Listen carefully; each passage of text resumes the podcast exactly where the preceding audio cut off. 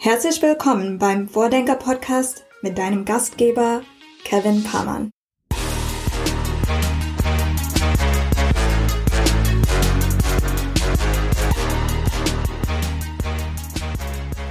Fünfte Folge des Vordenker Podcasts mittlerweile schon. Ja, sowas wie ein kleiner Meilenstein kann man glaube ich sagen. Und vielleicht für uns auch so eine kurze Gelegenheit, mal ein Zwischenfazit zu ziehen, wie dieser Podcast bis hierhin so bei euch da draußen angekommen ist. Und ich kann nur sagen, stellvertretend für das gesamte Team, dass wir sehr zufrieden sind, wie das Ganze hier erstmal bei euch da draußen angekommen ist. Wir sind ähm, mit den ersten beiden Folgen direkt in den Top 10 der deutschen Management-Charts gelandet.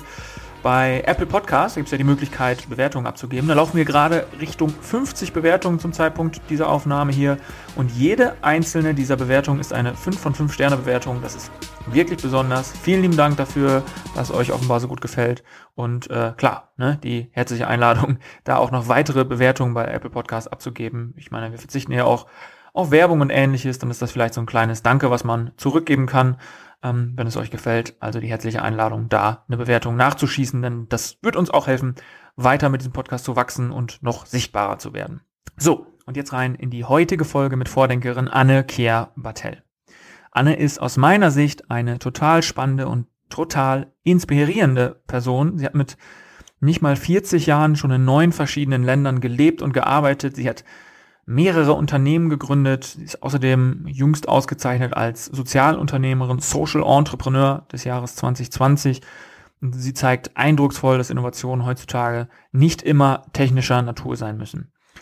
Ich möchte gar nicht so viel vorwegnehmen, denn äh, zu Beginn des Podcasts stellt sich die Anne nochmal selbst vor, zeigt euch und erklärt euch, wie ihr beeindruckender Lebensweg bisher so gelaufen ist. Deswegen hört selber rein. Viel Spaß mit dem Podcast. Los geht's.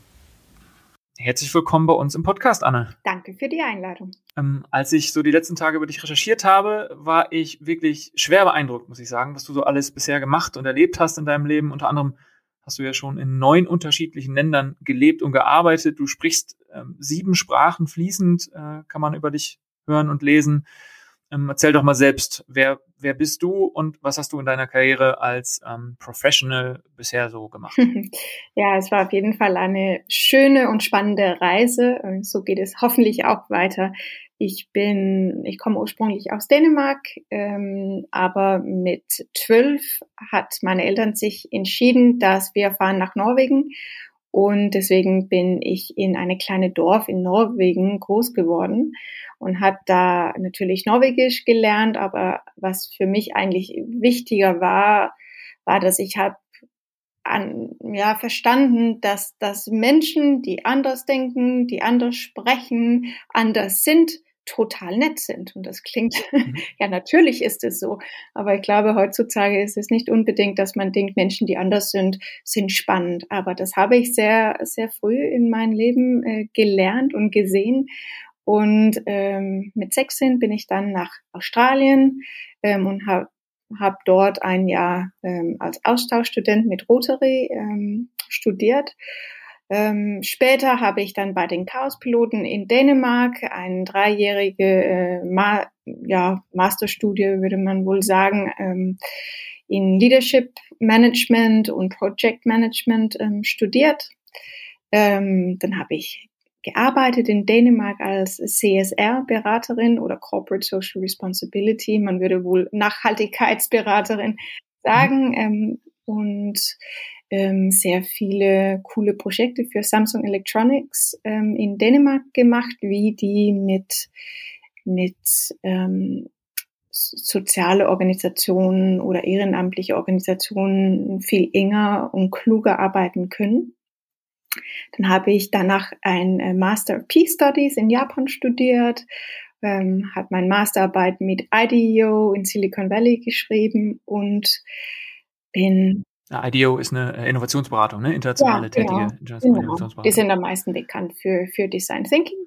Und ja, ähm, äh, lange Rede, kurzer Sinn, ähm, dann bin ich 2012 in Berlin gelandet, wo ich ähm, dann äh, zuerst äh, ein Peace-Innovation oder ein Friedensinnovationslabor organisiert habe für drei Jahre. Und äh, daraus ist unter anderem Ready School of Digital Integration. Äh, ja, die Idee ist da ja, passiert, entstanden. Mhm. Und ähm, ja, das leite ich seit 2015 und wir unterrichten mittlerweile ungefähr 2000 Teilnehmer und Teilnehmerinnen ähm, in verschiedene Digital Skills.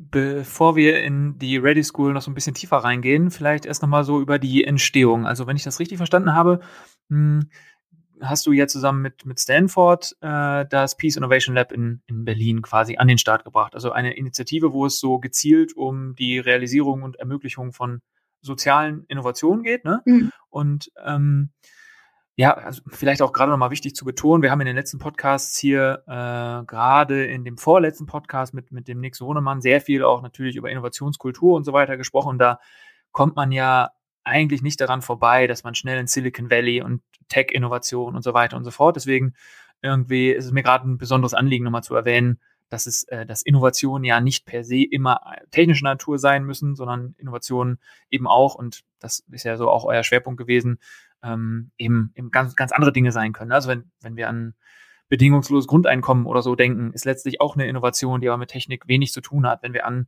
Fleischersatzprodukte denken, ist am Ende eine Innovation oder auch jetzt gerade ganz angesagt, glaube ich, Impfstoffe sind, sind auch irgendwie Innovationen, die keine, äh, keinen großen technischen Fokus haben. So. Ähm, das nochmal nochmal so grundsätzlich jetzt einmal zurück zu, zu zum Peace Innovation Lab äh, von euch. Ihr arbeitet bei dem Ganzen, das hast du mir verraten, auch nach dem äh, Open Innovation Ansatz. Ähm, ihr äh, habt da also so regelmäßige Meetings, Zusammenkünfte gehabt, ähm, wo ihr ganz unterschiedliche Personen äh, aus unterschiedlichen Perspektiven zusammengebracht habt, um so dieses Thema Co-Creation zu machen. Also ja, wie gesagt, verschiedene Perspektiven auf eine Challenge blicken zu lassen und, und daran arbeiten zu lassen. Nimm uns doch mal mit so, ähm, was ist das Peace Innovation Lab nochmal konkret in deinen Worten und was macht ihr da genau? Der Ursprung ist Stanford Peace Innovation Lab und das ist ein Teil von, ähm, es heißt The Persuasive Technology Lab ähm, auf im, oder auf der Stanford Campus und ähm, es hat eigentlich 2010 angefangen, äh, weil man da in, in Silicon Valley überlegt habe, wie kann Technologie, ähm, das heißt Hardware und Software, unser Verhalten ändern. Ähm, das, das ist heute fast so wie ein Schimpfwort geworden, weil, weil wir sehen, wie, wie abhängig man sein kann von, von alle diese technische Geräte und so. Aber die haben das sehr, sehr eng geforscht. Viele Ideen sind da rausgekommen, wie ähm, zum Beispiel Instagram ist auch oder war ein Teil von ähm, Persuasive Technology Lab ähm, auf Stanford. Mhm. Aber ähm, die haben da sich, ähm, ja, die, die haben nachgeforscht, wie kann man Verhalten oder gewalttätige Verhalten ändern. Und mhm. äh, relativ früh haben die dann natürlich gesehen, dass es sehr, sehr teuer und sehr großer Aufwand ist, wenn Menschen schon gewalttätig sind, das zu verhindern oder zu ändern, sondern es ist viel günstiger und natürlich auch viel klüger, wenn man ähm, investiert in die, die noch nicht gewalttätig sind, also äh, proaktiv oder präventiv arbeitet. Mhm. Und äh, damit hat äh, Stanford Peace Innovation Lab eigentlich angefangen und äh, haben geguckt, wie kann man Technologie benutzen, um friedliche Gesellschaften zu gestalten.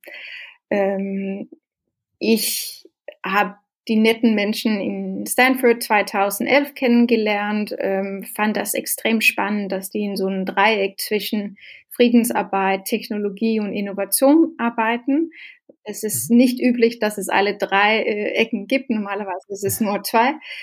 Ähm, und ich fand es total spannend. Ähm, wir haben über einen PhD auch gesprochen, aber ich habe gesagt, ich habe eigentlich keine Lust, äh, vier Jahre zu forschen. Ich, ich bin eher ein Macher. Ähm, und ich habe da wirklich ein Wildcard äh, von Stanford bekommen und die haben gesagt, ja, denn was möchtest du eigentlich tun? was könnten wir gemeinsam machen? Und deswegen ist die Idee von einem, einem Friedenslabor oder Peace Innovation Labor in Berlin ähm, äh, entstanden.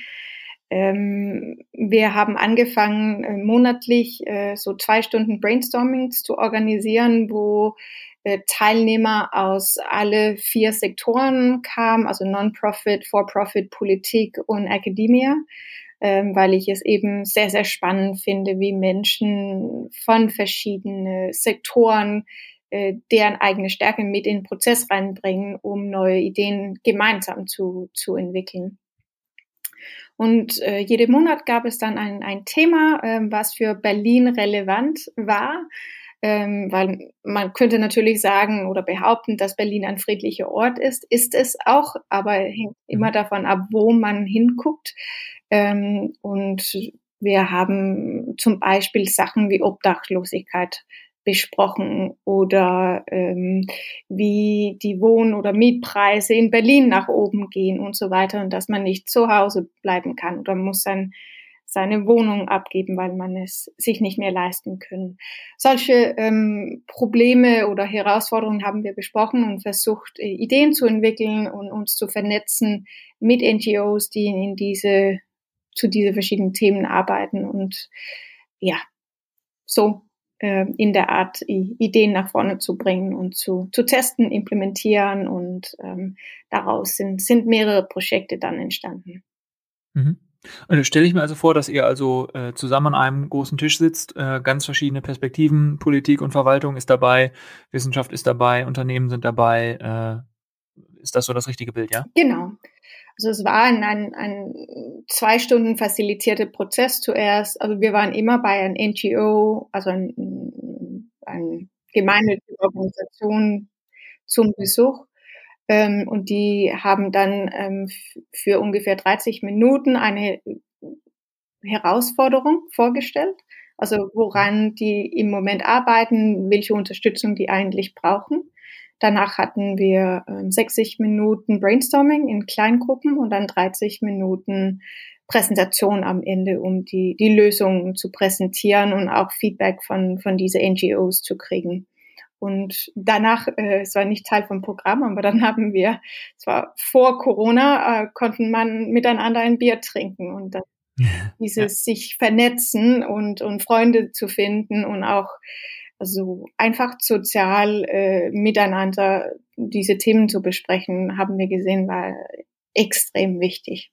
Und da haben wir, nehme ich mal so an, diese äh, Fähigkeiten und Kompetenzen, die du bei IDEO eingesammelt hast, was so Innovationsarbeit, Design Thinking und ähnliches betrifft, haben dir dabei sicherlich geholfen, das, das dann auch mal praktikabel und pragmatisch äh, mit anzustoßen, ne? Ja, natürlich. Also die ganze Design Thinking Prozesse sind der, also helfen extrem, dass man weiß, was passiert, zu welcher Zeitpunkt und um sicherzustellen, dass eine große Gruppe von Menschen zum selben Zeitpunkt dasselbe macht, ähm, dass es ein organisierter Prozess ist. Ich, ich, ich, natürlich kann überall Innovation entstehen, aber bei den meisten guten Innovationen gibt es da dahinter einen, einen strukturierten Prozess und ja. es gibt natürlich auch Brainstorming-Regeln, ähm, was, was fördert die Ideen in eine Gruppe, was hindert Ideen in eine Gruppe. Und das haben wir natürlich umgesetzt und gelebt in, in der Peace Innovation Lab. Mhm. Und dann ist die äh, quasi parallel, so stelle ich es mir vor, die europäische äh, Flüchtlingskrise ausgebrochen, irgendwie, äh, ja, wann war das, 2015, 2016 so wahrscheinlich. Und dann habt ihr euch die Frage gestellt, was könnt ihr in dem Kontext für geflüchtete Menschen in und um Berlin tun? Ja, ganz genau. Ähm, ich habe 2015 mich oder angefangen, mich damit zu, zu beschäftigen. Ähm, im, Im Frühling 2015, nee, warte mal, zwei, doch 2015 war ich zum hm. Besuch in ein Flüchtlingsheim in, in Berlin und habe gesehen, dass, dass die hatten so einen Spendenraum. Und das war ein ehemaliger Swimmingpool, aber ohne Wasser.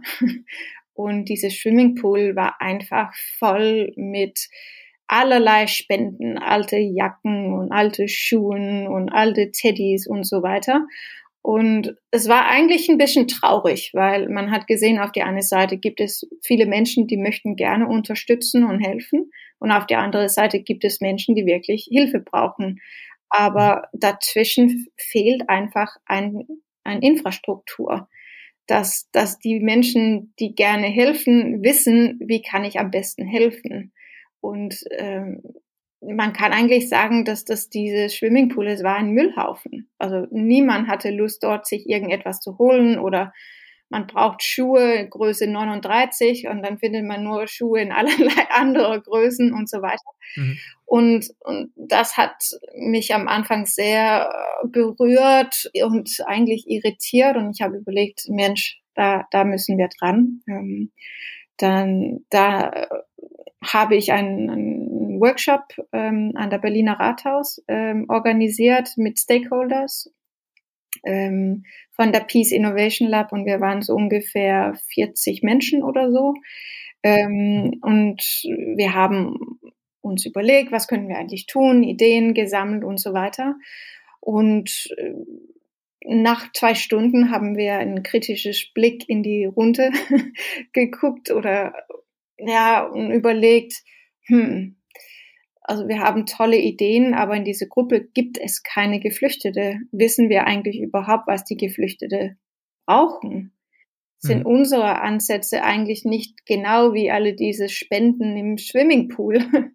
ähm, vielleicht liegen wir auch total falsch. Wir haben dann unsere Strategie ein bisschen geändert und haben angefangen, äh, Flüchtlingsheimen in Berlin zu besuchen, um, um einfach mit geflüchteten Menschen zu sprechen. Und dort habe ich einen netter Mann kennengelernt, der, der Mohammed, der ähm, Programmierer war aus Bagdad, aber keinen Laptop hatte. Und so ist eigentlich die Idee, ähm, eine Tech-Schule für geflüchtete Menschen zu gründen. So ist es entstanden. Ja, also quasi so das, was man auch im unternehmerischen Kontext ähm, dann so diese, diese User-Zentrierung oder Nutzerzentrierung nennt. Das habt ihr dann quasi äh, halt, äh, wahrscheinlich auch aus der Lehre so äh, in, diesem, in diesem Fall dann verwendet und seid dann dahin gekommen, dass ihr die Ready School äh, entwickelt habt. Mittlerweile eine, eine totale Erfolgsgeschichte. Können wir vielleicht mal so ein bisschen vorspulen. Äh, man konnte in den Medien auch damals schon, das ist so zumindest so mein erster Berührungspunkt mit euch damals gewesen, dass die Frau äh, Merkel bei euch zu Gast war. Vorher waren schon äh, Mark Zuckerberg und die äh, Sheryl Sandberg waren, war also die, ähm, also die CEO ist sie, glaube ich, ne? Ja. Äh, von, von, von Facebook bei euch. Äh, also ihr, ihr habt da abgekürzt etwas sehr Besonderes an den Start gebracht, was auch ähm, ja auf der ganzen Welt ähm, Beachtung gefunden hat. Äh, wie habt ihr das? Wie habt ihr das geschafft? Ich finde, die besten Ideen entstehen immer in Communities oder Großgruppen, wo mehrere sehen der Zweck und Nutzung von, von einer Idee oder einem Service. Ähm, und so war es in der Sache auch ähm, bei Ready School. Ähm, die Idee kam tatsächlich nach meinem Gespräch mit, mit Mohammed ganz am, am Anfang 2000, also das war im Sommer 2015. Äh, am selben Abend habe ich bei Facebook einen Post geschrieben oder so einen Kommentar, wenn ich eine ein Programmierschule für geflüchtete Menschen gründe, wer kann helfen? Das war eine offene Frage, weil ich habe gedacht, dass, das, das klingt wie eine gute Idee, aber ich weiß es tatsächlich nicht. Und dann hast du eine Antwort von, äh, von Zuckerberg bekommen. Äh, so, so einfach war es nicht. Aber ähm, am, am nächsten Tag hatte ich dann 20, 30 Menschen, die gesagt haben, ich kann einen, einen Laptop spenden, ich habe Lust, cool. äh, Unterricht zu machen. Ich habe Räumlichkeiten bis zur, ich kann Kuchen backen äh, und Essen bringt auch Menschen zusammen. Mhm. Und nach einer Woche hatten wir unsere erste Webseite, haben angefangen, äh, Laptops als Spenden zu sammeln. Ich glaube, nach so ungefähr einem Monat haben wir mit, mit äh, Pilot, ein Pilotprojekt angefangen in ein Flüchtlingscamp in Berlin. Und ähm, ja, nach drei Monaten haben wir ein GmbH gegründet äh, und ähm, konnte unsere erste Mitarbeiter ähm, anstellen in Dezember äh, 2015 dank an, an wunderbare Spende ähm, und, und eigentlich seit dessen eine Zusammenarbeit mit Glöckner und Co. ein ähm, Stahldistributionsfirma aus, aus Duisburg, die die dringend ähm, äh, Programmierer brauchen. Und das war ein, ein deutlicher Win-Win-Situation. Ja, cool. Ja, du hattest mir im Vorgespräch auch schon gesagt, dass äh, ein Teilnehmer von euch auch, wahrscheinlich auch mehrere, ne, äh, bei, bei Klöckner dann auch gelandet sind. Ne? Ja, genau. Ich glaube mittlerweile vier oder so. Ja, also eine einzige Erfolgsgeschichte kann man sagen, äh, ein Vorzeigeprojekt. Ich glaube, ja, wahrscheinlich der eine oder andere Hörer oder die eine oder andere Hörerin wird vielleicht auch schon von der Ready School gehört oder gelesen haben. Es ging ja damals auch durch die Medien, ne? Handelsblatt konnte man davon lesen und so weiter und so fort. Also eher, also kaum ein großes Medium, was nicht über euch berichtet hat, könnte man fast sagen. Ja, das ja. ist immer schön. Wir freuen uns immer über positive Berichte und auch äh, nette Besuche. es ging ja, oder es geht ja auch bis, bis heute vor allem so darum, Digitalkompetenzen den Teilnehmenden da zu vermitteln. Ne? Also äh, Fokus, glaube ich, ursprünglich war auf dem, auf dem Coden oder auf der Softwareentwicklung. Und ähm, da mal so in dem Kontext so die Frage, was aus deiner Sicht denn überhaupt so ähm, die, die wichtigsten Zukunftskompetenzen überhaupt und insgesamt so sind. Ja, also ähm, wir haben mit Ruby on Rails angefangen, weil wir haben gedacht, das ist ein, eine Programmiersprache, womit man sehr schnell ähm, ein Website entwickeln kann, dass man relativ schnell Erfolg sieht. Ähm, aber ähm, haben nach ein, ein Semester natürlich verstanden, dass es gibt viele Programmiersprachen und es gibt viele digitale Fähigkeiten, was, was, mhm. was heute gebraucht wird in der deutschen Industrie oder nachgefragt wird. Ähm, und deswegen gibt es jetzt an der Ready School ähm, drei Großprogramme. Wir organisieren für Kinder und Jugendliche ein Kinderprogramm, ähm, wo es geht um 3D-Drucke, Robotics ähm, und ähm, Programmieren mit, mit Swift. Ähm, dann haben wir ein, ein, ein Digital Literacy Programm für, für Menschen, die sehr wenig äh, Erfahrung haben mit Laptops und wie funktioniert überhaupt ein Laptop. Und da, da ist es wirklich super, super basic. Vodafone Foundation hat, hat einen Report dieses Jahr oder letztes Jahr geschrieben, dass ungefähr ein Drittel von den Menschen in Europa tatsächlich nicht die Basic-Kompetenzen haben, um Laptops mhm. zu benutzen. Also es gibt ein, eine große Gruppe von Menschen, die das auch brauchen, weil ich glaube, der große Fokus ist immer irgendwie Programmieren oder Data Analytics oder so, weil da natürlich sehr, sehr viele Jobs sind. Aber ähm, andere Basic-Fähigkeiten sind auch extrem wichtig in der Zukunft. Und in mhm. fast jeder Job braucht man heute ein Laptop zu benutzen, egal ob du Krankenpflege bist oder äh, sag mal, du musst putzen, äh, musst du auch mit äh, irgendeine Google Calendar ähm, rumgehen können und E-Mails äh, lesen können. Ja. Und äh, letztendlich haben wir natürlich unsere so ein Flagship-Programm oder das, wofür wir eigentlich bekannt sind. Ähm, das ist, wir nennen es Digital Career Programm. Und da unterrichten wir in Sachen wie Web Development, äh, ähm, Internet of Things. Ähm, wir haben zertifizierte Kurse in, mit Microsoft Azure und, und so weiter. Es ist eher so ganz spezialisiert, aber ähm, es ist immer auf drei verschiedene Ebenen. Man kann mit einem Kurs anfangen, nennen wir Beginner, und dann gibt es Intermediate und Advanced. Ein Kurs ist immer ähm, vier Monate und ungefähr 50 Stunden ähm, verteilt über, ähm, über vier Monaten, also meistens abends oder beziehungsweise an der Wochenende. Wir haben noch eine Frage an dich, die jetzt nicht von mir kommt, sondern von äh, der Alice Kreschko aus dem letzten Vordenker-Podcast. Da haben wir diskutiert über das Thema New Work und so Zukunftsfähigkeiten und so weiter und so fort. Normalerweise ähm, kommt dieser Part erst ein bisschen weiter nach hinten raus. Aber ich finde, der passt jetzt wunderbar gut. Deswegen folgende Frage.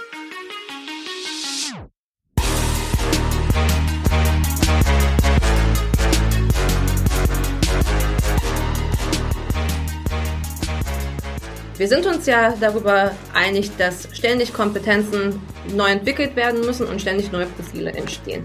Werden wir in Zukunft also mehr Fort- und Weiterbildung brauchen oder brauchen wir mehr Flexibilität, Wissenslücken der Menschen anzuerkennen?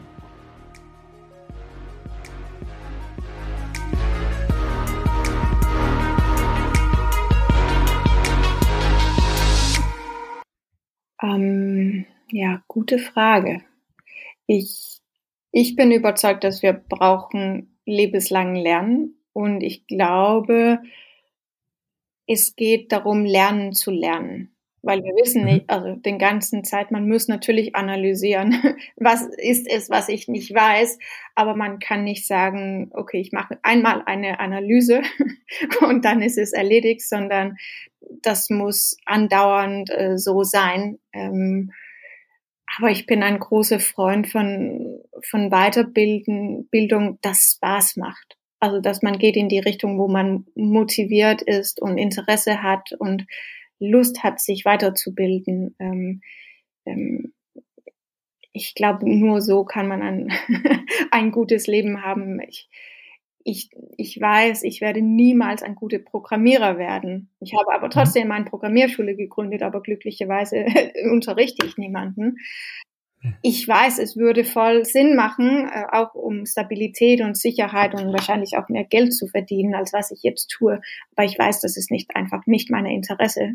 Ich bin beim Organisieren und Innovation und neue Gedanken und Community zusammenzubringen das ist meine Interesse und das ist meine Stärke. Deswegen gehe ich und bilde mich weiter in diese Richtung. Also, genau. Das ist eine perfekte Überleitung zum, zum nächsten Thema. Äh, ich würde gerne nochmal so ein bisschen tatsächlich auch zurückkommen zu dir als sozialer Unternehmerin sozusagen. Du wurdest ja auch als Social Entrepreneur äh, 2020 ausgezeichnet. Du könntest ja grundsätzlich auch eine große Karriere machen bei, weiß ich nicht, bei Google, bei Amazon oder um da auch mal einen deutschen Namen zu sagen, irgendwie bei Volkswagen oder so. Was, was motiviert dich denn so sehr im Besonderen ähm, in diesem sozialen Umfeld äh, tätig zu sein? Also grundsätzlich könnte ich auch bei den Unternehmen arbeiten. Ähm, es wird wahrscheinlich, je länger ich Entrepreneur bin, je schwieriger wird es, tatsächlich für ein großes Unternehmen zu arbeiten, weil diese Freiheit zu gestalten und mein, mein, mein Unternehmenskultur zu, mit meinem Team und Mitarbeiter zu gestalten, das macht einfach wahnsinnig Spaß und das, das, ja. das hat so viel Sinn und, und Zweck, dass es wird wahrscheinlich schwierig in ein Großunternehmen sich irgendwie einzuordnen. Aber wenn es so wäre, ist das ja natürlich auch einfach eine Herausforderung. Ich war immer davon fasziniert, wie kann man richtige, wichtige, schwierige Herausforderungen lösen. Und wie man das nächste Auto baut, ist für mich keine große Frage. Mhm. ähm, wie man Weltfrieden organisiert oder wie machen wir eine gerechtige äh, Gesellschaft für alle oder wie gehen wir mit Umwelt oder ja, wir, wir machen wir eine, ein gesunderer Umwelt für alle, Klimawandel und so weiter, die sind die richtig große, schwierige Fragen. Das interessiert mich einfach viel mehr, weil es ist komplexer und es ist deutlich, dass das wird keine Expertgruppe lösen, sondern man muss hunderttausend Millionen von Menschen aktivieren und klug organisieren, um diese richtig komplexe Herausforderung zu lösen. Und das fasziniert mich. Ähm, das machen viele Unternehmen natürlich auch. Und ich, äh, ich, ich sage auch, also ich glaube absolut, dass Volkswagen daran denkt und also man, die machen nicht mehr äh, Autos, sondern es geht um Mo Mobilität und, und mhm. grüne Technologie und so weiter. Die sind natürlich auch Teil von, von Lösungen, aber ich finde es halt spannend, wirklich die, die richtig, richtig große Systeme äh, positiv äh, zu verändern. Das ist das, was mir Spaß macht. Nico, die, die, wie sagt man so schön im Deutschen, ähm, die dicken Bretter bohren sozusagen. Ähm, genau. Ich äh, habe von dir auch mal gehört, dass du, äh, wie, wie war das noch gleich, deine ähm, Großeltern und oder Urgroßeltern, die schon vor roundabout 100 Jahren sich für so ja, demokratische Werte eingesetzt haben, Pazifisten waren. Ja. Und dass du quasi also dieses, ähm, kann man sagen, dieses, diese sozialen und demokratischen Werte offenbar in die Wiege gelegt bekommen hast, ne? Ja, das, das hängt, also ich glaube, man bringt natürlich viel von seiner Erziehung mit und, und Generationen vorher und äh, mein Opa und Uropa äh, mussten Deutschland 1933 verlassen, weil die Pazifisten waren, wurde mehrfach ähm, von die, die Narzissten in, ins Gefängnis geworfen und öffentlich, ähm, was heißt das, humiliated. Also ja, ähm, nicht schöne Sachen sind mit meiner Familie in den 30er Jahren passiert in Deutschland und die mhm. mussten dann, also die sind nach Dänemark geflogen und ähm, haben dort auch überlegt und in Sicherheit gewohnt. Und mein Opa ist dann später ähm, zurück nach Deutschland gekommen und hat als Lehrer gearbeitet. Aber ich bin natürlich mit diese Geschichten groß geworden, dass man ab und zu richtig schwierige Entscheidungen treffen muss, äh, um seine eigene Menschenwerte zu bewahren und in, in Frieden und Sicherheit zu leben. Und genau, das, das hat mich sehr fasziniert als Kind und, und fasziniert mich immer noch. Klingt jetzt vielleicht so ein bisschen wie so ein Themenbruch, ist es aber eigentlich gar nicht, weil ich da so eine These dahinter habe. Meine Frage ist, äh, wie du Innovation und Fortschritt unterscheidest in deiner Definition. So Innovation würde ich immer bezeichnen als ein Paradigma-Shift oder was heißt eine Paradigma-Veränderung. Ähm, mhm. und, und das andere ist irgendwie, es, ist ein, ein Fortschritt. Es ist irgendwie logisch, ähm, ein Schritt kommt nach dem anderen, aber die, die Innovation, das ist, das, da ändert man die, die Spielplatz äh, total. Ähm, kann, die Wörter wird oft und, und ganz oft in Werbung, äh, dann sagt man, guck mal, äh, hier ist unsere, unsere innovative Auto und ja, jetzt kann es, keine Ahnung, äh, 650 äh, Kilometer fahren mit einer Elektrobatterie und das ist der große Innovation. Aber ja, vorher war es vielleicht, keine Ahnung, 200 Kilometer. Ich würde das nicht benennen als Innovation, aber andere würde mhm. sagen, ja, vielleicht doch. Also es, es ist schwierig, das zu definieren, aber Paradigme-Shift ist, ist das, was für mich Innovation ist. Mhm. Äh, ganz interessant, weil ich hätte, ich hätte eher gedacht, dass du sagst, dass du dich eher dem Fortschritt irgendwie ähm, anschließen würdest, sozusagen, dass dir das wichtiger ist. Ähm, eine, eine Innovation kann ja auch, weiß ich gar nicht, das ist ein ganz doofes Beispiel. Eine Innovation, sicherlich war, der, äh, war die Atombombe auch irgendwann mal eine Innovation. Ja, auf jeden Fall. Aber es war auf keinen Fall ein Fortschritt. Nein, ich habe auch nicht gesagt, dass Paradigma-Shift gut ist. ja, okay, genau, ja klar, okay. Aber ja, also natürlich, ähm, Fortschritt kl klingt gut und es klingt viel besser, aber ähm, ja, eben, das, was man sich wünscht, ist natürlich Innovation, was ein Fortschritt ist. Ja, wunderbar, genau. Ja, ja das, das finde ich, äh, fasst das gut zusammen.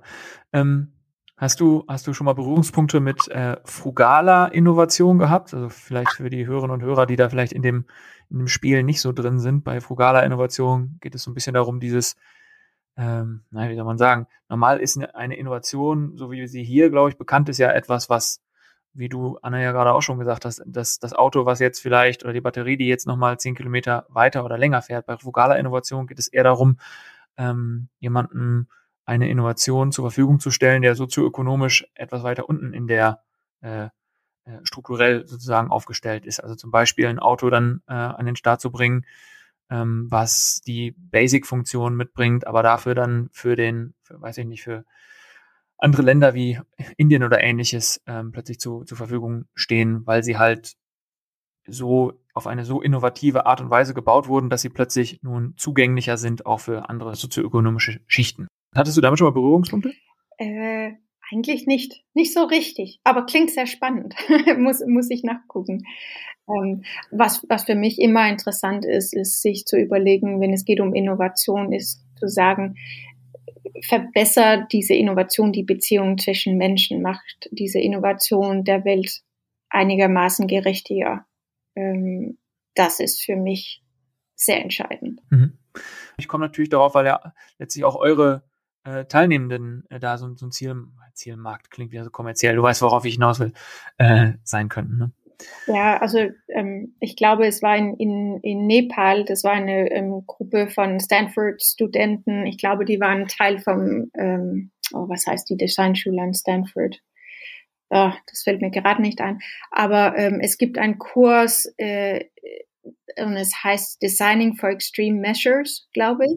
Mhm. Ähm, und, und es ist extrem spannend in sich, ähm, was, was ich immer ein bisschen schwierig finde, ist, dann fährt irgendeine Gruppe total talentierte Elite-Studenten von Stanford drei Monate nach Nepal, um etwas zu entwickeln. Die haben es tatsächlich geschafft. Es ist auch implementiert geworden.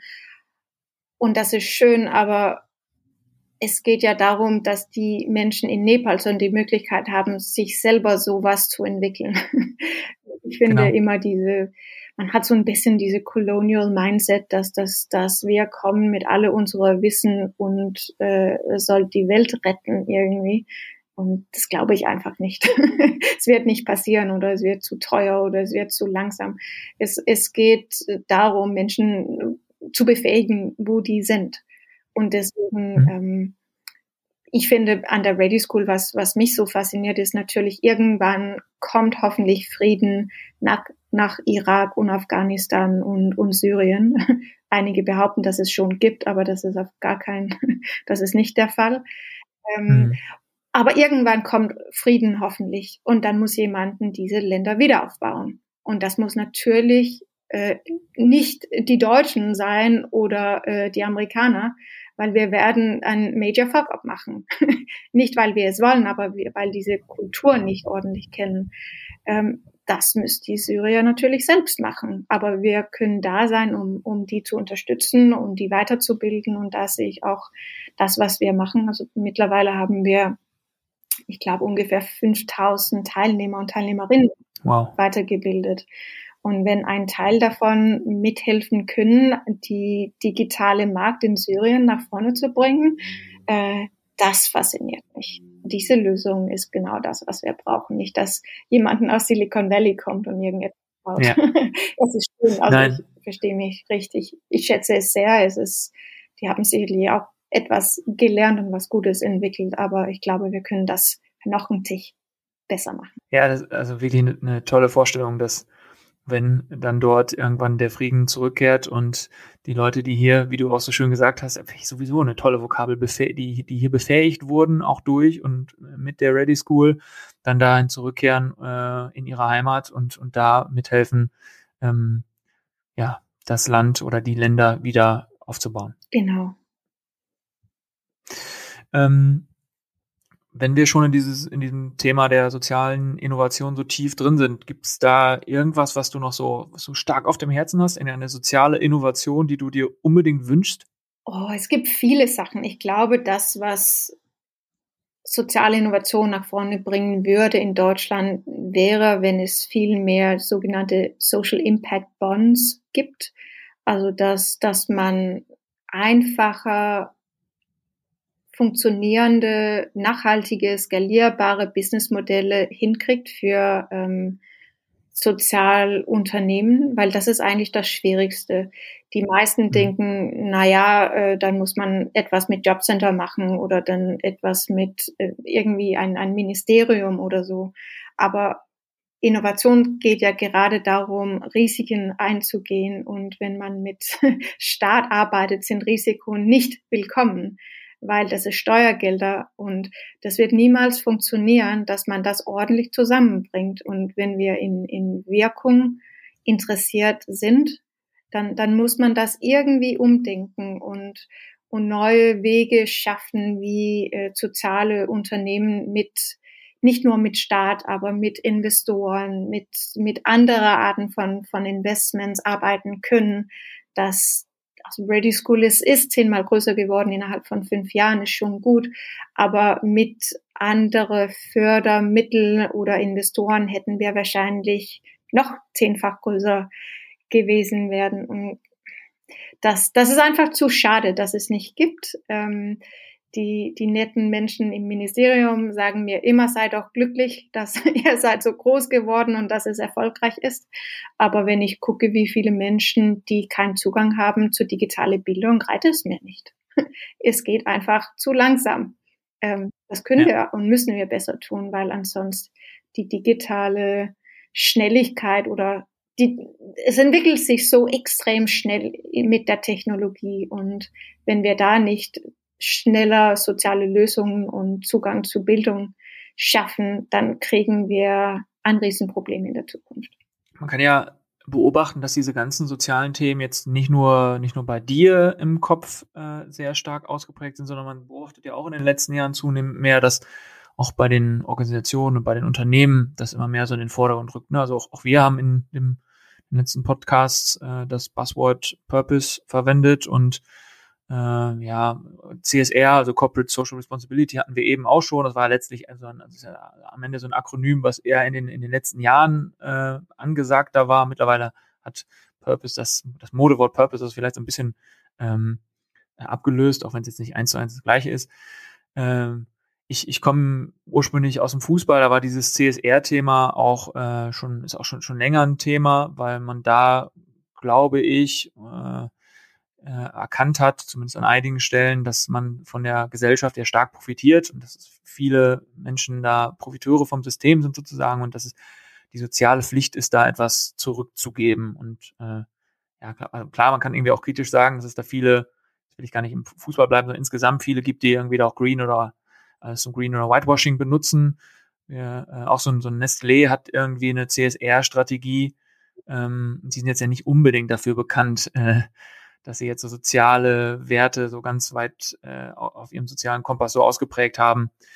Ähm, mich würde interessieren, ob du, wie, wie, wie, wie du das Ganze siehst, wie sich das Ganze aus deiner Sicht weiterentwickelt. Hast du eine Idee, ähm, wie aus dieser sozialen Marktwirtschaft, die ja mittlerweile auch schon 150 Jahre oder so in Deutschland alt ist, äh, im nächsten Evolutionsschritt tatsächlich eine nachhaltige Marktwirtschaft werden kann?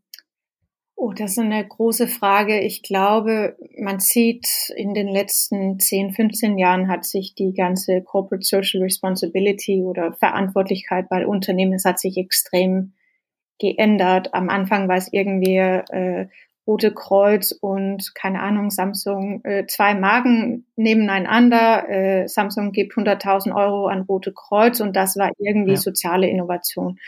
Und es war natürlich genau. deutlich, dass das ist keine soziale Innovation, das ist eine Marketingkampagne, weil äh, die Menschen muss sich irgendwann entscheiden, kaufe ich ein Samsung-Telefon oder halt ein Apple oder so. Und äh, dann ist es eine gute Geschichte, aber das ist Marketing, es hat nichts mit sozialer Innovation zu tun. Ähm, diese, das hat sich viel verändert. Ähm, das Bossword ist, ist vielleicht Shared Value Creation, also dass, dass es ein, wirklich ein Win-Win-Situation gibt, dass wenn mhm. ähm, For-Profit-Unternehmen und, und Non-Profits miteinander arbeiten, dass die tatsächlich etwas gemeinsam äh, davon haben. Ähm, aber es geht immer noch sehr langsam. Es gibt sehr, sehr viele Corporate Social Responsibility Departments bei den großen Unternehmen, die sind angedockt an Public Affairs und, ja. ähm, und, und Presse. So. Und äh, die CSR-Abteilungen haben am wenigsten Geld und die werden gemessen, ähm, wie viele positive äh, Presse Geschichten mhm. gab es. Und dann ist es deutlich, davon kriegt man keine soziale Innovation. Deswegen, wenn, wenn Verantwortung und, und die grüne Strategie angedockt ist an der Geschäftsleitung, glaube ich, da kriegt man einen Unterschied. Ähm, mhm. Ich sehe, dass, dass es wird nachgefragt von, von die Generation, sag mal 20 bis 40 Jahren, die, die haben keine Lust, nur für Geld zu arbeiten. Die wollen bei einem Unternehmen arbeiten, wo es auch verantwortlich gearbeitet wird. Und ähm, wenn ein Unternehmen sich nicht ordentlich benimmt, dann kriegen die auch nicht die beste Talente. Und dann kriegt man über Zeit äh, ein, ein Problem und man, man ist, man kann nicht so konkurrenzfähig sein wie, sein wie andere Unternehmen. Deswegen, ich glaube, es kommt langsam an, dass, dass das Greenwashing, das ist einfach zu gefährlich wegen Social Medien, dass das kommt raus, wenn man das nicht lebt, was man sagt. Ähm, mhm. Deswegen ist, es wird sich verändern. Es könnte meiner Meinung nach sich schneller verändern. Aber ich glaube, es ist teilweise auch jetzt eine Generationsfrage. Ich glaube, für, ich bin 38, ähm, für meine Generation, das, das ist ein Teil. Ich würde niemals für ein Unternehmen arbeiten, ähm, wo ich nicht in der Vision und die Werte und, und was man in diese Unternehmen produziert. Ich würde niemals für den arbeiten. Dann mhm. eher arbeitslos, wenn möglich. Oder eher gründen, aber. Starkes Statement auf jeden Fall. Ähm, Ne? Aber ja, letztes Mal habe ich das auch schon gesagt, dass wir so eine, so eine Talent-Survey mit unserem Projekt aktuell äh, jüngst rausgebracht haben und ähm, es äh, erwischte mich so ein bisschen auf dem falschen Fuß, aber ich meine noch im Kopf zu haben, dass auch dieses Thema also Sinnhaftigkeit der Arbeit äh, bei vielen der jungen äh, Talente auch, auch ein sehr ausgeprägtes Motiv war. Ich hatte das beim letzten Mal auch schon gesagt, so diese, diese Kernwerte Sicherheit und Bezahlung waren da tatsächlich in dieser, laut dieser Studie noch etwas ausgeprägter, aber ähm, ne, dann, dann war es eben auch schon, äh, dann kam, glaube ich, die, die, die Flexibilität äh, und wenn ich mich ganz, wenn ich mich nicht ganz täusche, dann kam an der Stelle dann als, als nächstes, wie gesagt, die Sinnhaftigkeit. Und wie du schon sagst, ähm, glaube, das ist etwas, was äh, mit in, in den nachwachsenden Generationen sozusagen immer relevanter wird. Ja, auf jeden Fall. Oder hoffe ich auf jeden Fall. Ähm, ich habe einen Vortrag von dir gefunden, in dem du, äh, ja, erstens weißt du darauf hin, dass du oder ihr mit der Radio School bislang 0 Euro von Deutsch, vom deutschen Staat äh, bekommen habt. Äh, da, das, das schien dir auch ein wichtiges Anliegen zu sein, so wie sich das, wie du das äh, da positioniert hattest. Und du hast äh, außerdem zumindest angedeutet, dass die Zusammenarbeit mit der Politik, in dem Fall ging es, glaube ich, um die Zertifizierung eurer äh, Teilnehmerinnen und Teilnehmer, ähm, dass das nicht immer einfach war. Wie ist dein Blick auf Politik und Verwaltung in Deutschland und ähm, denkst du, dass Innovationen auch an der Stelle notwendig sind? Ich denke auf jeden Fall, dass Innovation wichtig ist im, ja, was heißt es, Public Sector. Ähm, mhm. Aber ich glaube, es ist sehr, sehr schwierig, weil ähm, die haben große Angst, ähm, Fehler zu machen. Und ich glaube, es gibt keine Innovation ohne Fehler. Und ich verstehe es voll, dass man muss ordentlich mit Steuergelder umgehen. Aber wenn man keinen Fehler macht, ist das wahrscheinlich der größte Fehler, das man überhaupt machen kann.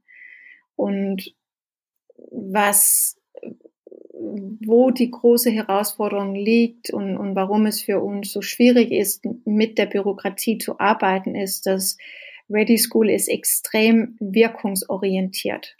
Und wir sind auch extrem agil, weil die ganze Tech-Branche sich natürlich sehr schnell verändert. Das heißt, mhm. was ich dieses Semester unterrichte und was ich dann nächste Semester unterrichte, kann ab und zu anders sein, weil ich muss mich verändern. Aber ähm, wenn man mit öffentlichen Geldern arbeitet, darf man sich nicht so schnell verändern. Ähm, und, und das wird in der Zukunft, glaube ich, eine extrem große Herausforderung. Wie können wir mehr Wirkung für unsere Steuergeld kriegen? Weil wir brauchen neue Herausforderungen unserer Gesellschaft oder neue ähm, Lösungen, weil unsere Gesellschaft sich eben so extrem schnell verändert. Und, und wenn das nicht passiert, dann, dann glaube ich, es wird eine Gruppe, oder ich befürchte, dass es gibt eine Gruppe von Menschen, die einfach nicht richtig teilnehmen können in unserer Gesellschaft. Kann verschiedene Gründen sein, die brauchen Weiterbildung, aber diese Spaltung von unserer Gesellschaft, das, das macht mir große Angst, es macht mir große Sorgen, ähm, aber eben ist auch, warum wir Radio School organisieren, zu zeigen, dass man kann anders arbeiten, man kann sehr erfolgreich sein, man kann große Wirkung haben, man kann mit Risiko sehr, sehr klug umgehen, aber auch Innovation schaffen. Ähm, wir bleiben dran. Äh, Innovation ist ab und zu, ist man ein bisschen zu früh. Ähm, jetzt ist Covid. Wir sehen seit Covid ähm, kontaktieren uns sehr, sehr viele Jobcenter, insbesondere in München, die sehr gerne mit uns arbeiten wollen. Die sehen, dass mhm. wir, wir könnten zusammenarbeiten und sind auch einigermaßen flexibel und versuchen mit uns Wege zu finden, wie das überhaupt möglich sein könnte. Ähm, ich sehe, dass, dass es sehr unterschiedlich in Deutschland ist. Äh, ich, ich sage ja immer und gerne, dass die Beamte in München sind die Beste in Deutschland, weil, weil wir arbeiten mit Stadt München seit drei Jahren zusammen mit der Kommune und die machen einfach einen mega guten Job. Also ich bin so begeistert, weil genau da sehen wir, dass wir als Sozialinnovatoren und die als Beamten, wir bringen unsere Stärke zusammen und überlegen uns gemeinsam, was können wir gemeinsam lösen und wie kann das für uns beide was Gutes bringen. Aber ich war auch bei genau dieselbe Behörden in Hamburg und die haben mich wortwörtlich gesagt, dass es gibt keine Integrationsherausforderungen in Hamburg. Die sind schon mhm. gelöst. Und ähm, naja, wenn man mit Menschen in Hamburg reden, kriegt man halt eine andere Realität mit. Und okay. ich glaube, es ist sehr unterschiedlich. München ist natürlich eine reiche Kommune. Würde man auch sagen, dass, dass Hamburg ist ähnlich. Berlin ist natürlich, also man sagt ja, arm, aber sexy. Ähm, das sehen wir auch. Ich glaube, Berlin ist, ist immer ein bisschen schwierig. Es gibt viele Menschen, die Behörden haben nicht besonders viel Geld, deswegen Ressourcenmangel ist natürlich auch eine Herausforderung. Aber ich wünsche mich wirklich viel mehr Wirkungsorientierung in, in der deutschen Bürokratie ähm, und dass wenn man erfolgreich ist und Wirkung schafft, soll man auch dafür äh, irgendwie einen Bonus kriegen, weil wir wollen Menschen incentivieren, das Richtige und gute Arbeit zu tun. Und nicht nur irgendwie die Prozesse zu folgen, weil das ist nicht unbedingt wirkungsvoll. Glaubst du, ähm, dass die Ready School heute da wäre, wo sie ist, wenn sie aus Steuergeldern bezahlt worden wäre und nicht, das ist vielleicht auch gerade für die Hörerinnen und Hörer mal irgendwie ganz wichtig, weil das glaube ich, haben wir das glaube ich noch gar nicht erwähnt, finanziert wird das Ganze ja durch viele äh, Unternehmen und Konzerne. Ne? Also Klöckner hattest du schon gesagt, aber auch äh, Microsoft, Facebook, äh, äh, keine Ahnung, SAP, Cisco, irgendwie ganz viele. Ne? Mhm. Ne? Ähm, glaubst du, dass das auch, ähm, dass es genauso wirkungsvoll heute wäre, wenn es durch die Politik ähm, gefördert oder subventioniert worden wäre? Ähm, ja, absolut. Also ähm, ich, ich bin ein großer Fan von Public-Private Partnerships. Ähm, deswegen es muss nicht entweder oder sein. Ich glaube, man kann beides machen und genau mhm. wenn es beide wäre, wäre es viel stärker geworden, weil wenn beide deren Stärken mit reinbringen, äh, hätten wir viel schneller skalieren können und mehr Wirkung schaffen können. Ähm, und ich glaube, also wir wär, wenn wir öffentliche Unterstützung hätten, wären wir auch skalierbarer. Also im Moment versuchen wir mit Stadt München ein Pilotprojekt zu organisieren, womit wir dann andere ähm, Städte und Kommunen überzeugen können und sagen, guck mal, das funktioniert innerhalb von System in München, können wir genau dasselbe in Düsseldorf organisieren oder in Duisburg oder Hamburg oder oder Berlin, weil das ist alles innerhalb von Deutschland, aber der Föderalismus in Deutschland ist ab und zu natürlich ein bisschen schwierig, das, das weiß ich auch, aber ich, ja, ich wünsche mich einfach sehr, dass das man, man klug mit uns arbeiten könnten. Bisher haben wir im Ernst ungefähr 40.000 Euro dafür bezahlt, uns AZV zertifizieren zu lassen. Das ist extrem viel mhm. Geld für ein Non-Profit. Und bisher, ähm, seit drei Jahren, funktioniert der Zusammenarbeit mit Jobsander einfach gar nicht. Die schicken keine Menschen zu uns mit Bildungsgutscheinen, wofür wir dann unterrichten können. Ähm, genau. Aber es ist schwierig und deswegen braucht es Innovation und dafür sind wir da. Ich auf jeden Fall. Ich, wir sind ja als Projekt auch relativ nah dran an, dem, an Politik und Verwaltung, äh, sind da ständig im Dialog und möglicherweise hört auch, gibt es ja auch den einen oder anderen Hörer oder die eine oder andere Hörerin, die ähm, hier aus Politiknähe zumindest stammt. Also ähm, für unseren Standort Bielefeld wäre so etwas oder so etwas ähnliches ja sicherlich auch denkbar. Auf jeden Fall. Also wir sehen, dass Ready School kann erfolgreich sein, wenn es gibt eine ein Industrie, die Tech-Talente brauchen, wenn es gibt Menschen mit Migrationshintergrund, Geflüchtete oder andere sozial ausgegrenzte Menschen, die Lust haben, Tech zu lernen. Und wenn es eben ähm, ehrenamtliche Lehrkräfte und Mentoren gibt, die Lust haben, sich zu engagieren, ähm, einmal in der Monat vielleicht für zwei Stunden, um unsere Teilnehmer Tech beizubringen.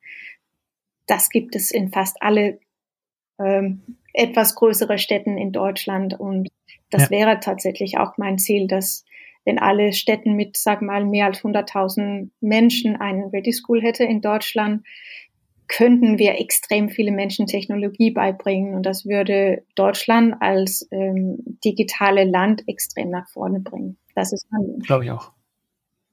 Ja, also die herzliche Einladung, uns zu kontaktieren. Wir können ein Intro machen zu Anne, falls es da irgendwie äh, wäre eine wär eine coole Geschichte, äh, nicht nur für unser Projekt, sondern vorrangig natürlich für die Menschen, die dann da am Ende eine Wirkung erfahren.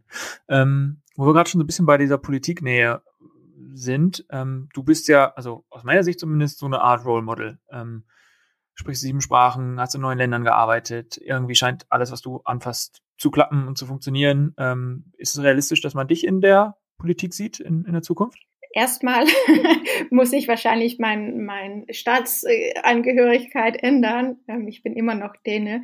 Ähm, ich würde es nicht ausschließen. Ich bin gefragt, äh, die letzten 20 Jahre, irgendwann geht es in der Politik. Im Moment habe ich überhaupt keine Pläne in der Politik, mich zu engagieren. Ähm, ich glaube, als Unternehmer bin ich vielleicht auch nicht so ein großer Fan für politische Kompromisse und ich bin auch ein bisschen ungeduldig und ich glaube, man braucht viel Geduld. Ähm, aber ja, frag mir in zehn Jahren oder 20 Jahren denn vielleicht ähm, mit im, im Moment nicht. Im Moment wünsche ich mir nur, dass ich als Däne auch in Deutschland äh, wählen könnte, aber geht leider nicht. Aber es, es gibt doch so erste Annäherungsversuche zwischen dir und der Politik, oder? Bist du nicht in dem diesem digitalen äh, Beirat ähm, vom, vom Wirtschaftsministerium? Äh, Beirat Junge Digitale Wirtschaft, so heißt es? Genau, also ich, ich engagiere mich gerne in, in, also bei Ministerien und Kommunen und so weiter, aber ich bin nicht politisch aktiv und auch kein Mitglied ähm, von einer politischen Organisation. Aber ähm, vielleicht auch nochmal ganz spannend zu hören, wie, wie hat man sich das vorzustellen, falls das überhaupt irgendwie, äh, falls du überhaupt da so konkret und transparent darüber sprechen darfst, wie diese ähm, Beiratsfunktion für das äh, Wirtschaftsministerium aussieht? Ähm, ja, das dürfen wir auf jeden Fall. Also wir sind eine Gruppe von, ich glaube, 40 äh, Teilnehmer und Teilnehmerinnen. Es ist ungefähr 50-50 Männer oder 50 Prozent Männer und 50 Prozent mhm. Frauen. Mhm. Ähm, und wir treffen uns, ich glaube, alle drei Monate, ähm, um über die wichtigsten Fragen, was die Gruppe sehen, das äh, mit, mit Herr Altmaier ähm, zu, zu besprechen und, und seine Mitarbeiter und Mitarbeiterinnen.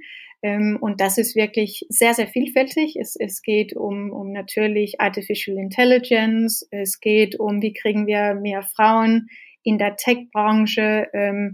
Äh, Fachkräftemangel in der Tech-Branche, ähm, Ethik, äh, die, die, die große äh, Gaia-Lösung und ähm, ja, es ist sehr, sehr vielfältig, was da besprochen wird. Aber es jedes Mal ist ungefähr so vier Themen, was wir dann vorbereiten. Wir schreiben auch ähm, gemeinsam ein Posit Positionspapier, sozusagen, ähm, und, und kommen da mit unsere Blickwinkel und unsere ähm, ja, Empfehlungen, wenn es sowas gibt.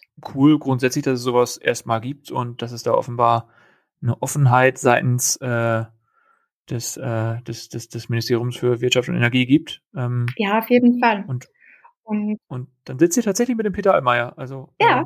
Äh, am Tisch da. Also nicht nur mit ihm. Ähm, Herr äh, Jasombeck ist auch da, der natürlich für, für die ganze Startup-Industrie verantwortlich ist. Ähm, ja, es gibt wirklich große Interesse und es ist, also, es wird sehr, sehr ernst genommen oder so, äh, so erlebe ich es auf jeden Fall. Und es ist sehr spannend, diese Prozesse zu verstehen und sehen und die Themen zu hören und äh, da eine Stimme zu sein, auch für Menschen, die vielleicht mhm. nicht unbedingt in Deutschland wählen dürfen, aber die große Lust haben, äh, teilzunehmen und Deutschland mit nach vorne zu bringen. Okay, gut. Dann machen wir da dann einen Haken dran. Ähm, es äh, war jetzt zuletzt noch über dich zu lesen, dass du ähm, so ein bisschen äh, äh aufs Land geflohen bist, könnte man sagen. Du hast dir äh, mit deinem Mann, so, so war es zu lesen, ein ein Hof im, im Wendland hast du auf Vordermann gebracht, also irgendwie ein super kleiner Ort in, in der niedersächsischen äh, Prärie, also ich hoffe, da trete ich niemandem auf dem, auf, auf Schlips, äh, irgendwo auf dem, im, im niedersächsischen, äh, auf dem Land sozusagen. Ähm, glaubst du, dass, dass die Urbanisierung ein Stück weit gestoppt ist und, und die Leute jetzt reinweise aus den Städten fliehen? Corona ist natürlich eine, eine besondere Situation, ähm, aber ich glaube, man, man hat letztes Jahr gesehen oder sogar im vorletzten Jahr gesehen, dass es gibt mehrere Menschen, die von der Städten wegkehren und nicht zu den Städten ähm, umkehren. Ähm, ich wohne immer noch in, in Berlin. Ähm, das wird auch so, so bleiben. Aber wir haben gesehen, dass das als Unternehmer ähm, haben wir kein, keine Rente. Muss man dann natürlich klug investieren, ähm, dass man auch äh, im Alter ähm, ordentlich leben kann. Deswegen haben wir einen, einen Bauernhof äh, gekauft und sind ähm, beim Renovieren äh, unterwegs und freuen uns nach Corona, dass wir dann entweder also Familienfeiern hier ähm, organisieren können oder also Airbnb zur Verfügung stellen können, ähm, dass wir hier mit, mit Großgruppen arbeiten können. Ähm, ich, ich sehe, dass, dass viele von meinen Freunden und, und Kollegen oder Menschen, mit denen ich arbeite, haben wirklich Lust, nicht mehr digital zu arbeiten, sondern ab und zu ähm, beim Feuer sitzen und einfach miteinander sprechen, ähm, gemeinsam zu kochen. Da entsteht eine andere Art von, von Dialog. Und ich glaube, man braucht da so einen Ausgleich. Das Digital ist wunderbar, aber nicht den ganzen Zeit. Ähm, und in, in Natur zu sein, äh, Wind, Wasser, Feuer zu erleben, Natur zu erleben, wie, wie Sachen wachsen, finde ich, ist, ist etwas, ähm, was viel mehr Menschen jetzt als Luxus ähm, sehen und Lust haben, ähm, einen Tick anders zu leben als früher. Ja, cool. Wir äh, sind schon fast am Ende unseres Podcasts äh, angekommen. Du hast jetzt nochmal die Möglichkeit, äh, dem folgenden Podcast-Gast oder der folgenden Podcast-Gästin eine Frage zu stellen, die dir auf dem Herzen liegt und die dann im folgenden Podcast von dem der nächsten Person sozusagen beantwortet wird. Was ist es, was dich stark beschäftigt wo du eine neue Perspektive, eine neue Meinung einholen wollen würdest? Ich finde, es ist sehr interessant, wie mehr und mehr Menschen im Moment Zoom-Fatigue haben, also dass wir so müde sind, weil wir den ganzen Tag vor Zoom oder Google Hangouts sitzen. Und meine Frage wäre, was sind deine drei beste Rat gegen Zoom-Fatigue? Ähm, bin ich, bin ich gespannt, äh, auch in dem Wissen, wer der nächste Podcast-Gast ist. Äh, ich glaube, der hat auch sehr viel äh, äh, Screen-Time. Ähm, bin, ich, bin ich gespannt. Hey, wir sind am Ende des, des Podcasts tatsächlich jetzt angelangt. Ich ähm, möchte mich sehr herzlich bedanken, dass du dir die Zeit genommen hast und äh, uns von deinen vielen Erfahrungen hast profitieren lassen. Und ich finde es in diesem Fall einfach mal cool, dir das Schlusswort zu übergeben und äh, dir ähm, ja einfach die Möglichkeit zu geben, den Hörerinnen und Hörern zum Ende des Podcasts vielleicht nochmal etwas mitzugeben, was dir einfach besonders am Herzen liegt. Äh, du bist schließlich auch, haben wir, haben wir gar nicht thematisiert, ähm, Mutmacherin des Jahres 2018 vom Handelsblatt gekürt worden. Äh, vielleicht ist Mut auch etwas, was irgendwie gerade in der aktuellen Zeit, dieser Podcast wird grünen Donnerstag äh, veröffentlicht, irgendwie ähm, ganz passend ist. Also von mir soll es das gewesen sein und jetzt nochmal vielleicht ein paar äh, ein, ein, ein tolles Schlusswort von dir. ja, danke schön. Ähm, Mut ist tatsächlich ein spannendes Wort und ähm, ich habe gesehen, dass mutig sein ist eigentlich das zu tun, ähm, worauf man eigentlich vielleicht nicht Lust hast, aber man macht es trotzdem, weil es wichtig ist. Und ich wünsche, dass die Zuhörer und Zuhörerinnen sich überlegen, ähm, was ist mir so wichtig, dass ich muss es einfach unbedingt machen. Und dann das erste Schritt nehmen und das tun. Und ein sehr guter Weg zu anfangen ist auch bei Ready School, sich ehrenamtlich zu engagieren.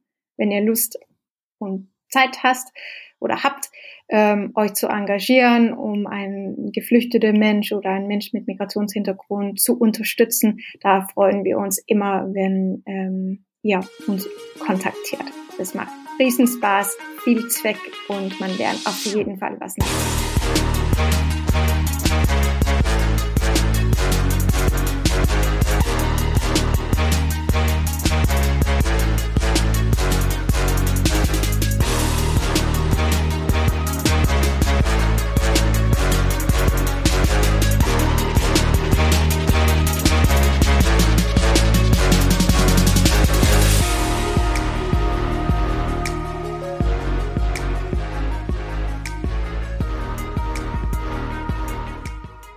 Podcast wird präsentiert vom Projekt Open Innovation City und den Projektpartnern der Fachhochschule des Mittelstands, der Founders Foundation, OWL Maschinenbau und dem Pioneers Club. Ein besonderer Dank gilt unserem Förderer, dem Ministerium für Wirtschaft, Innovation, Digitalisierung und Energie des Landes Nordrhein-Westfalen.